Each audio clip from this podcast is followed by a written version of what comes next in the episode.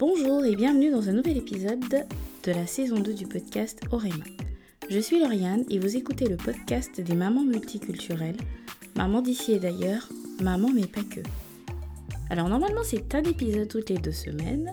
Vous avez peut-être remarqué que le rythme a un petit peu augmenté euh, ces temps-ci. Euh, j'aimerais bien pouvoir proposer un peu plus d'épisodes. Je ne m'engage pas, on reste sur un épisode toutes les deux semaines, mais dès que je peux, dès que j'en ai la possibilité, dès que j'en ai l'occasion, je mets un épisode supplémentaire. C'est le cas aujourd'hui. Alors certains d'entre vous l'ont peut-être déjà entendu, car il s'agit en fait d'un live Instagram euh, qui date de la fin de l'année dernière et que j'ai fait avec Océane Conné. Donc nous parlions de son livre Devenir mère, maternité sans langue de bois. Et nous avons un petit peu échangé autour de son parcours, de son, postpartum et de comment elle en était arrivée à écrire. Donc, je vous invite à hum, prendre connaissance de, notre échange. Si jamais vous voulez le voir, il existe en, donc en version vidéo sur Instagram, at orema-8 podcast, sur euh, IGTV. Si jamais vous appréciez l'épisode, n'hésitez pas à le partager autour de vous à vous abonner sur votre plateforme d'écoute et à mettre 5 étoiles et un gentil petit commentaire si vous le voulez bien sur Apple Podcast. Je vous souhaite une bonne écoute.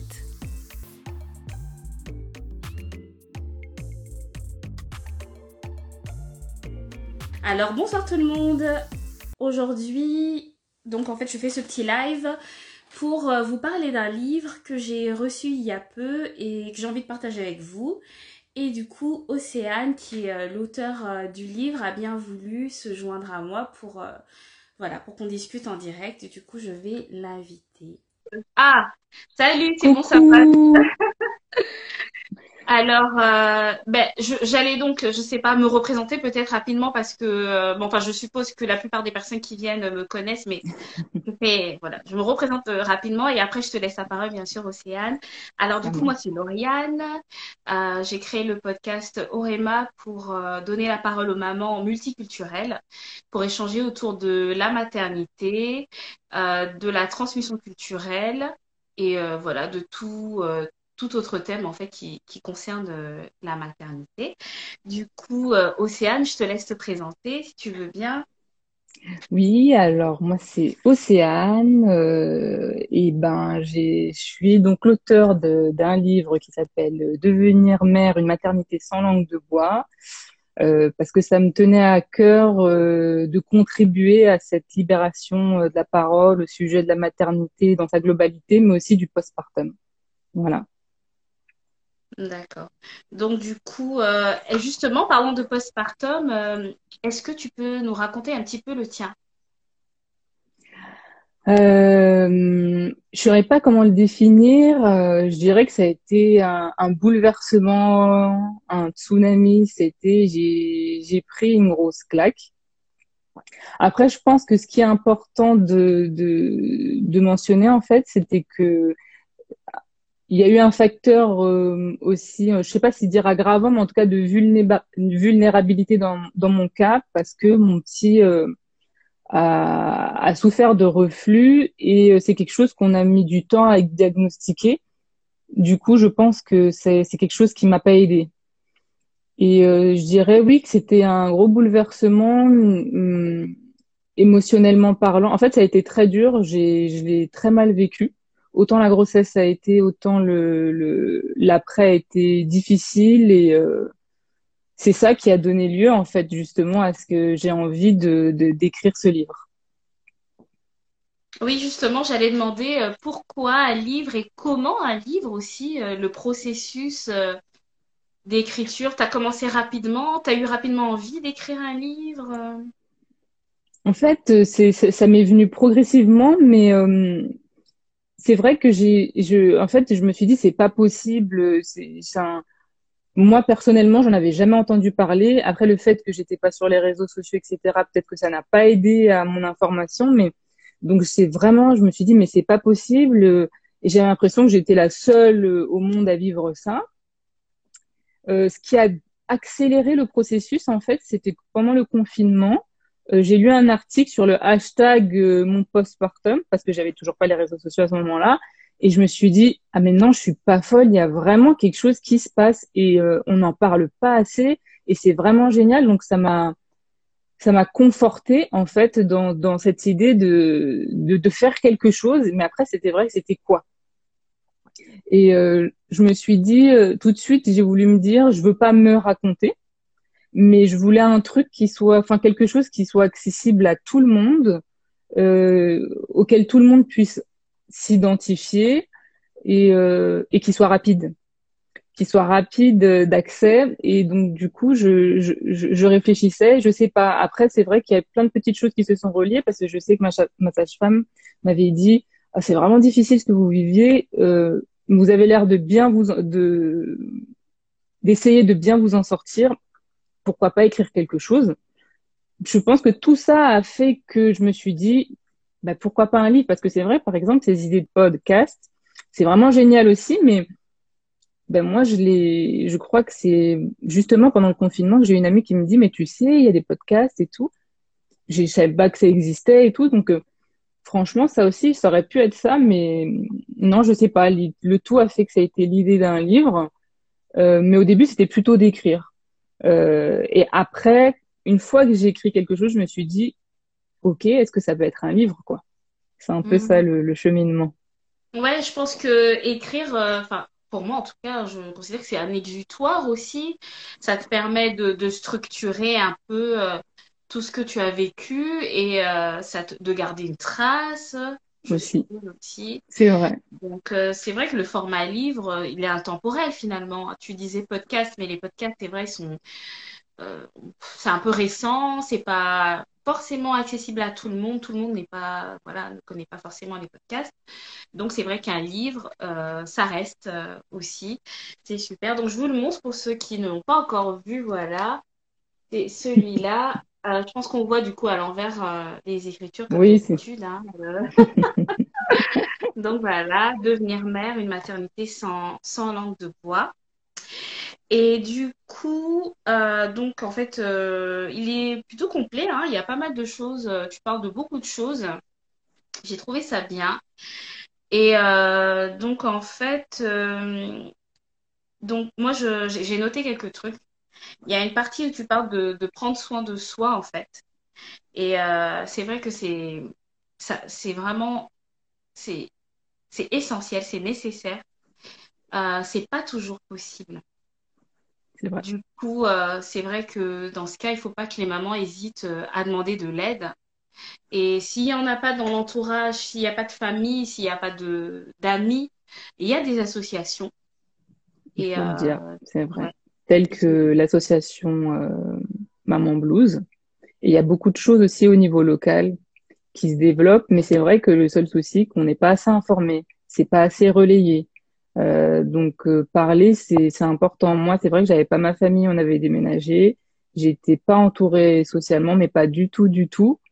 Euh, oui, c'est ça. En fait, dans la première partie de mon livre, j'avais vraiment une espèce de coup de gueule à passer. C'est un peu mon opinion que je dis sur euh, divers sujets, mais je voulais pas que ce soit juste taper du poing sur la table. Je voulais dire qu'est-ce qui moi m'a permis de d'essayer de mieux le vivre? Parce que euh, c'est il n'y a pas je pense que ça se fait étape par étape, ça se fait progressivement et ça peut mettre plus ou moins de temps pour euh, pour qu'on s'en sorte, mais il n'y a pas de recette magique euh, honnêtement pour pour que ça aille mieux, je trouve. Mais je pense que d'en parler et puis comme tu dis les associations, c'est fondamental. C'est vraiment fondamental. Mmh. Alors du coup, euh, Game of African Families demande si le livre parle uniquement d'une expérience personnelle ou s'il y a un professionnel de santé qui a participé au livre. Non, alors c'est euh, c'est uniquement mon opinion. Généraliser ça comme ça, mais j'ai vraiment essayé d'être euh, le plus nuancé possible. Euh, C'était que je délivrais mon propos et euh, à, certains moments, je l'agrémentais de mon expérience et de mon vécu, mais euh, en aucun cas c'est le récit unique euh, qui décrit mon expérience, ce que j'ai vécu. Je voulais absolument que ce soit pas ça parce que je voulais que les, les jeunes mamans puissent s'y retrouver, mais dans le fond, mon but c'était qu'une future maman euh, puisse tomber sur ce lit, que ça puisse, non pas qu'elle se dise ah ben c'est quelque chose qui peut m'arriver, mais je pense que prévenir déjà c'est une grosse partie du travail. Donc c'était vraiment ça. Et euh, non, c'était juste essayer de balayer au maximum la globalité de la maternité, euh, d'aborder le plus de sujets de façon assez euh, brève, mais je voulais que ce soit quelque chose de quand même qualitatif. Mais euh, après, je trouve que les professionnels de santé, bah, par exemple, pour euh, par expérience euh, euh du l'errance médicale qu'on a eu, voilà, c'est pas. Je pense que personne détient la vérité. Euh, euh, les, les, professionnels de santé non plus, parce qu'ils auront leur opinion, leur vécu, même de propres parents. Donc, je pense que le mieux, c'est de s'informer au maximum. Tout le monde détient un petit peu la vérité. Le tout euh, apporte vraiment une source d'information euh, géniale. Et les associations font ça aussi très bien. Mais je voulais juste apporter ma pierre à l'édifice, en fait. Mm-hmm. Est-ce que tu peux nous rappeler l'âge de ton garçon? Il a 20 mois maintenant. Il a 20 mois maintenant. Ok. Euh, alors j'ai noté, j'ai pris quand même quelques petites notes. T'as bien fait. Et euh, en fait, euh, c'était aussi intéressant que tu parles du couple parce mm. que voilà, on est deux, on était, enfin, c'est c'est pas dans tous les cas, mais voilà, la plupart des cas, voilà, on est deux, on est amoureux, on est ensemble, on décide de faire un enfant. Bien sûr, c'est ça se passe pas toujours sur ce schéma-là, mais c'est souvent, voilà, c'est assez souvent comme ça. Et l'arrivée d'un bébé, ça bouleverse euh, le couple, en fait. On se retrouve à trois. Il faut se réorganiser totalement. Et, euh, et tu parlais de la communication. Et, euh, car, en fait, on devient parent différemment. l'expérience de la mère et l'expérience du père sont tellement différentes. Et du coup, c'est intéressant et important de pouvoir échanger tous les deux pour, euh, pour arriver à être un peu sur la même longueur d'onde. Oui, tout à fait. Honnêtement, euh, dans, je pense que d'une manière générale, dans un couple, la communication, elle est clé. Mais d'autant plus euh, quand il s'agit de cette épreuve-là. Et pour ma part, je l'ai vraiment constaté que c'est c'est ça qui nous, c'est la communication qui aura créé le pont entre nous deux parce que déjà, euh, les mamans ne vivent pas forcément le fait de devenir mère de la même façon. Et donc, je trouve qu'il y a encore l'expérience peut-être, euh, la différence est accentuée, je trouve, quand il s'agit des hommes et des femmes, parce qu'on a chacun nos particularités. Et euh, bah, la femme déjà porte l'enfant, on accouche. Donc, je pense déjà on part pas du tout avec le même. on n'est pas sur le même point de départ. on le porte cet enfant on va accoucher. Donc déjà même en termes de, fatigue, euh, de ressenti de fatigue et de fatigue émotionnelle, on est déjà très loin. On n'est mhm. pas du tout sur le même pied d'égalité. Et, euh, et après, je pense que, en fait, ce que je trouvais dommage, c'est que, en ce qui concerne l'homme par rapport à l'enfant, je trouve qu'il y a moins d'injonctions sociales, il y a moins de pression sociale. On va lui laisser le temps de d'apprendre à connaître son enfant, de créer du lien. Et les injonctions sociales euh, attrait à la mère, c'est de dire, bah, tu deviens mère, dès que tu as ton enfant, tu te sens comblée, tu te sens remplie, tu te sens joyeuse, c'est un petit peu ça. Donc déjà, c'est pas forcément le cas. Pour certaines, oui, pour d'autres, non. Mm-hmm. Et euh, il y a aussi ce, ce que je dirais, pour moi, ce mythe de dire que l'accouchement est euh, euh, enfin la première rencontre euh, fait naître euh, un instinct maternel, un amour oui, maternel. j'allais te, poser la question. J'ai écrit Crois-tu en l'instinct maternel? Honnêtement et en toute sincérité, non. par contre, c'est pour ça que j'ai à nuancer souvent mes propos, c'est que moi je comprends que certaines femmes puissent ressentir un fort attachement, vivre une superbe expérience concernant l'accouchement, euh, et voilà, déjà éprouver quelque chose de fort envers l'enfant. Moi, ça n'a pas été mon cas. Et euh, je pense que peu importe ce qu'on vit, on ne doit pas en faire la norme. C'est-à-dire que je ne sais pas pourquoi il y a cette norme de dire euh, euh, je deviens mère tout de suite. Déjà, je me sens mère, alors que moi, je je me suis pas sentie mère. J'ai senti que j'avais un enfant à ma charge euh, dont j'étais responsable, mais je me, enfin, qu'est-ce que ça voulait dire en fait être mère au final? Donc c'est ça que j'ai, j'arrivais pas, j'ai eu du mal avec ce nouveau statut et euh, j'ai pas ressenti euh, un amour, euh, je sais pas ce qu'on dit inconditionnel. Euh, moi honnêtement, je me suis dit ah, ok, j'ai un bébé qui vit maintenant avec nous tous les jours à la maison et je me disais mince en fait parce que souvent l'expérience qu'on a du, du bébé c'est épisodique. On se rend pas compte, on ne se rend pas compte en fait qu'il va être là tous les jours et que ça sera du non-stop. Ça, je pense que c'est quelque chose que moi aussi j'avais pas intégré. Mais, euh, mais non, en fait, mon petit garçon, j'ai vraiment appris à l'aimer, à le découvrir. Et ça a été très décalé aussi dans le temps parce que les débuts étaient trop durs. Honnêtement, j'étais juste dans le rythme des tâches, euh, d'essayer de trouver ce qu'il a, ce petit garçon, pourquoi il hurle tout le temps. Et donc, du coup, déjà, c'est compliqué de créer une relation quand ça débute comme ça. Mhm. Et euh, c'est que quand les choses ont fini par se calmer, se poser, se stabiliser, ça aura mis du temps, que du coup, je vais plus avoir une relation euh, avec mon fils en me disant euh, il faut que, comme une charge, mais plus comme c'est plus dans le relationnel, dans mhm. l'émotionnel et et puis à découvrir les caractères parce qu'au début lui ne me connaît pas et moi non plus je sais pas c'est un être à part entière donc euh, je découvre aussi son caractère. Et c'est c'est j'ai appris à l'aimer. Voilà.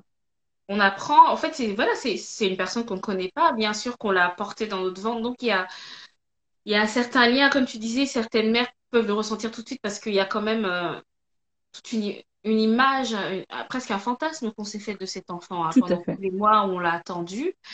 Euh, surtout s'il correspond à l'image qu'on s'est fait, alors là c'est génial. Donc euh, ça peut être bim bam, euh, coup de poudre, etc. je pense que c'est ça quand même dans la plupart des cas, puisque c'est plus de ça dont on parle. Mais moi je comprends que ça puisse prendre du temps parce que déjà on est en tant que personne bouleversé dans, dans notre corps avec les hormones, etc. Toute cette nouvelle vie. Donc ça, ça peut prendre du temps. Euh, c'est pas étonnant. Finalement, c'est quand même normal de, de prendre le temps d'apprendre à connaître son bébé. Et, euh, et, voilà. Alors, Game of African Families a demandé est-ce que l'enfant a ressenti cette distance? Euh, Bon, je pense qu'il était tout petit, donc. Honnêtement, je pense que faudrait que je pose la question à lui parce que je pourrais pas parler pour lui. Après, c'est quelque chose que, oui, c'est ça, il était très petit. C'est quelque chose que j'ai essayé de masquer au plus euh, possible parce que là, je parle vraiment de mon ressenti euh, interne, mm-hmm. mais c'est pas pour autant que que je faisais pas de bisous, que je souriais pas ou que j'essayais pas d'interagir.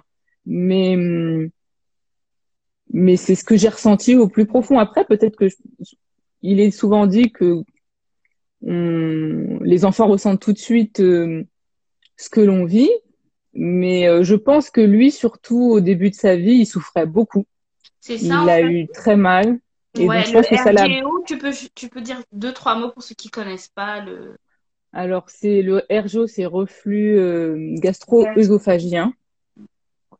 Euh, c'est euh, une l'acidité qui est contenue dans l'estomac qui va remonter au niveau de l'œsophage parce qu'il y a un problème de sphincter qui est encore assez immature. Et donc du coup, cette acidité remonte, vient brûler toute la sphère, donc l'œsophage et toute la sphère ORL. Et hum, donc il y a différents degrés, il y a des, il y a des cas qui sont, je dirais, je dirais pas simples parce que c'est jamais simple, mais il y a des différents degrés de gravité. Et euh, c'est quelque chose que si c'est pas traité et pris à temps, qui euh, peut se transformer en œsophagite, c'est-à-dire que l'œsophage se met à saigner, c'est inflammatoire et euh, on se rend pas compte, mais c'est assez, euh, ça a des conséquences pour l'après qu'on nous on a subi jusqu'à maintenant. Parce que dès tout bébé il a eu la sphère ORL très irritée infecté, donc ce qui fait qu'il chope euh, toutes les maladies liées à la sphère ORL. Il en est à sa dixième ou onzième, j'ai arrêté de compter euh, au titre. Alors qu'il a 20 mois, donc c'est, euh, on a dû l'opérer, des végétations, etc. C'est pas, même si c'est banal, mais c'était lié, il avait enfin, c'était catastrophique, honnêtement. Donc, ça, ça a vraiment des, des conséquences et, et les professionnels de santé devraient vraiment plus être alertes, formés et sensibilisés à ça parce que je trouve que c'est assez banalisé. À ne pas confondre régurgitation et reflux. C'est pas du tout la même mhm. chose. D'accord. Euh, et alors, euh, j'ai trouvé aussi intéressant que tu parles du rôle du gouvernement parce qu'on n'en parle pas en fait. C'est tout la. Euh, la mère, tu te débrouilles. La mère, tu sais ton problème, tu gères, etc. Et là, c'est vrai que on est quand même, voilà, en France dans un état quand même, voilà quoi. Donc le rôle du gouvernement, j'ai trouvé ça vraiment, ça m'a étonnée parce que j'ai pas l'habitude de voir ça dans les livres euh, sur la maternité, euh, mais j'ai trouvé ça vraiment euh, super que tu en parles parce que c'est vraiment, c'est important quoi. C'est vrai. Maintenant, ça me fait plaisir que tu me dises ça parce que c'est ce que je me suis dit. Je pense que en général, quand on vit une une solitude, l'absence d'entourage, mais sur tous les plans, bah c'est vrai que je me dis que moi, ce que je me suis dit, c'est que c'est capital quand même l'enfance, euh, le fait mm. de, de, donner la vie, de devenir parent, aussi bien pour le père que la mère. Et c'est ces débuts, ils sont, ils sont essentiels pour la construction de l'enfant. Et je me suis dit, mais comment ça se fait qu'on n'est pas accompagné du tout et que les, tout le monde s'en fiche en fait? Et euh, de surcroît qu'il y ait autant de d'injonctions sociales parce que ça pourrit, on se rend pas compte moi, c'est vraiment quelque chose que je voulais dire. C'est, il faut un stop à, à toutes ces injonctions sociales. C'est plus possible. Et c'est plus possible que ça pèse à ce point sur la mère.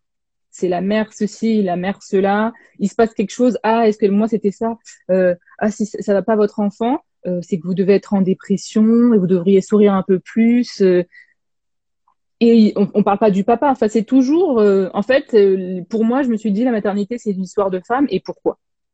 Ça concerne tout autant. Euh, c'est un couple hein, qui fait un enfant. Après, il peut, on peut se séparer, etc. Mais c'est toujours une histoire d'un homme et d'une femme.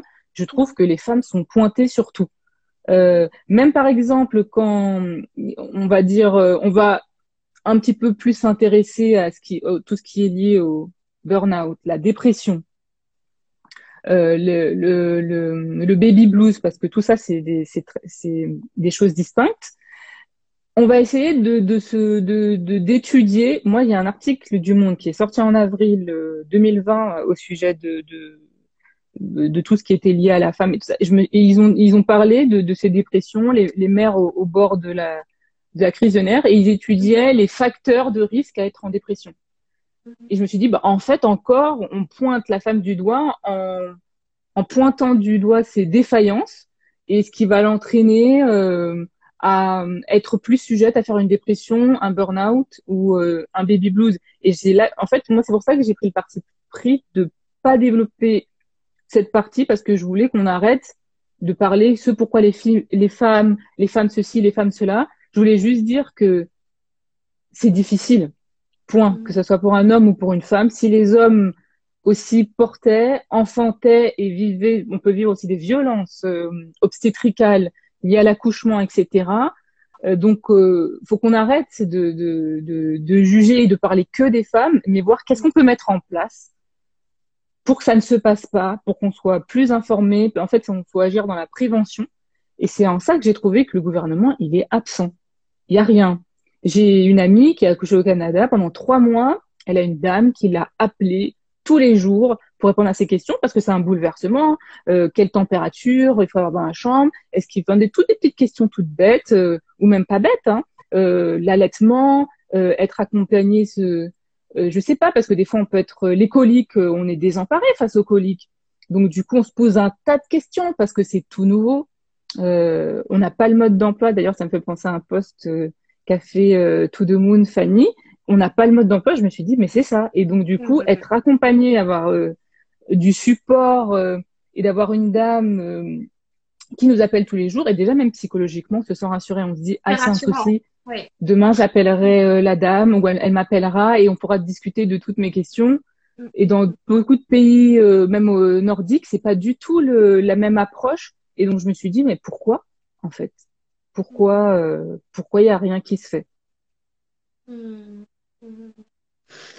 Euh, alors, une dernière petite question. Géraldine demande si tu as écrit toute seule ou avec le père de ton enfant. Non, j'ai, euh, en fait, j'ai caché à tout le monde, hein, honnêtement, parce que je pensais ah. pas que ça allait devenir un livre. Donc, du coup, je faisais ça euh, dès que je pouvais me libérer. Si le petit était un peu en crèche après-midi et tout, j'allais dans un. C'était ça, c'était génial. Ça m'a beaucoup aidé à, à remonter la pente. J'allais dans un petit café, dans un coin tranquille, et puis j'écrivais, j'écrivais, j'écrivais. Et quand ça c'est devenu plus concret euh, et que c'était écrit en mai, bah, j'ai dit ben en fait, je crois que j'ai écrit un truc et euh, je voudrais avoir ton avis. Donc lui, ah bon? Et euh, par contre, il m'a aidé parce que j'ai un petit peu modifié. Moi, au début, j'avais pas du tout parlé de moi. Je voulais pas parler de moi. Je voulais pas qu'on dise oui, mais si elle a vécu ça, c'est que c'est elle. Non, je voulais que ça parle à tout le monde. Mais il m'a dit, mais tu sais, si tu parles pas de toi, ça va pas parler aux gens. Il faut que les gens puissent s'identifier. Et donc, du coup, je me suis dit, c'est vrai. Donc, du coup, j'ai modifié avec. Euh, il y a des choses qu'il a pointé du doigt que je trouvais super pertinentes. Donc voilà. Et puis après, c'est lancé euh, l'aventure de l'auto-édition euh, mmh. Folle, exaltante et, difficile. D'accord. Et euh, mais bon, tu tenais quand même à avoir ton, enfin, je veux dire, tes droits toi sur ton livre. C'est pour ça peut-être que tu as choisi. Ah. Alors je me suis, au début, je m'étais dit, je vais, je vais prendre les deux voies. Je vais l'envoyer à des maisons d'édition et je vais continuer dans le, le mon, mon mon cheminement d'auto-édition. Et puis, en fait, les choses se faisant, euh, j'avais une volonté de, de liberté et d'indépendance, euh, d'une part, et d'autre part, c'est, ça s'est tellement compliqué et c'est enchaîné qu'en fin de compte, j'ai même, j'ai laissé tomber. C'est, en plus, au, et au final, je me suis dit, j'ai eu vraiment raison parce que Bon, c'est très difficile, mais euh, je peux communiquer librement sur mon sujet. C'est pas quelqu'un qui qui, communique pour moi. En fait, je suis libre de faire ce que je veux, euh, comme je veux, par rapport à mon livre. Et, euh, et aussi, ça m'a permis en fait de mettre un prix relativement bas, en fait, parce que quand on est, on passe par des maisons d'édition, il faut que toutes toutes les petites personnes et les intermédiaires euh, aient sa main et leur marge, pardon. Et donc du coup, on est obligé de gonfler le prix.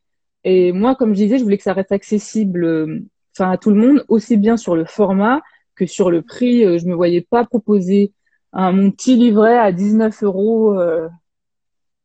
Euh. voilà, donc du coup, ça m'a permis aussi d'avoir un prix qui, que je peux dire qui est accessible de 8,60 euros. D'accord. Et euh, alors moi j'ai noté une partie, je pense que c'est dans la conclusion de, ton livre et j'ai trouvé que c'était parlant, donc du coup je, me permets de te citer. Euh, aujourd'hui, il est désormais temps que le rôle de mère soit désacralisé, démocratisé sous tous ses aspects, reconnu à sa juste valeur et accompagné. Euh, c'est tout est dit. En, t'écoutant, ça m'a touché. Je ne sais pas pourquoi. Euh, c'est con, hein. Mais non, c'est vrai. je Surtout que c'est toi qui l'as écrit. c'est ça, c'est vrai, c'est débile, hein. mais euh, non, c'est une phrase qui est importante, c'est vrai. Il faut que, faut que ça bouge, faut que ça parle, et il faut que chacun puisse vivre ce qu'il a envie de vivre sans, sans être jugé. Ouais. C'est vrai. Bah franchement, euh, merci, bravo pour ce, ce livre, merci, euh, merci. pour pour le temps euh, que tu nous as accordé. Merci à, alors Priska, elle rigole là, je la vois dans les dans les commentaires. Euh, merci à tout le monde, euh, tout le monde qui s'est connecté. Merci beaucoup, merci de vos commentaires, vos questions, votre participation. Et alors si nous écouter échanger vous a donné envie de découvrir le livre, bon déjà il est disponible sur Amazon. Sur Amazon. Il y a oui euh, Amazon, là, il y a le lien dans ma bio. Je sais mhm. bio BOD Cultura. Voilà. D'accord. Et aussi, euh, vous pourrez euh, tenter de, de, remporter un exemplaire. Donc voilà, je mettrai en ligne un, un concours pour pour que qu'une personne puisse voilà puisse découvrir, recevoir, gagner un exemplaire du livre qu'Océane offre. merci beaucoup. Avec grand plaisir. Merci Lauriane, c'était euh, super. Merci de m'avoir reçu. Bon, alors à très vite. Merci. Bonne soirée tout le monde et merci encore à tout le monde.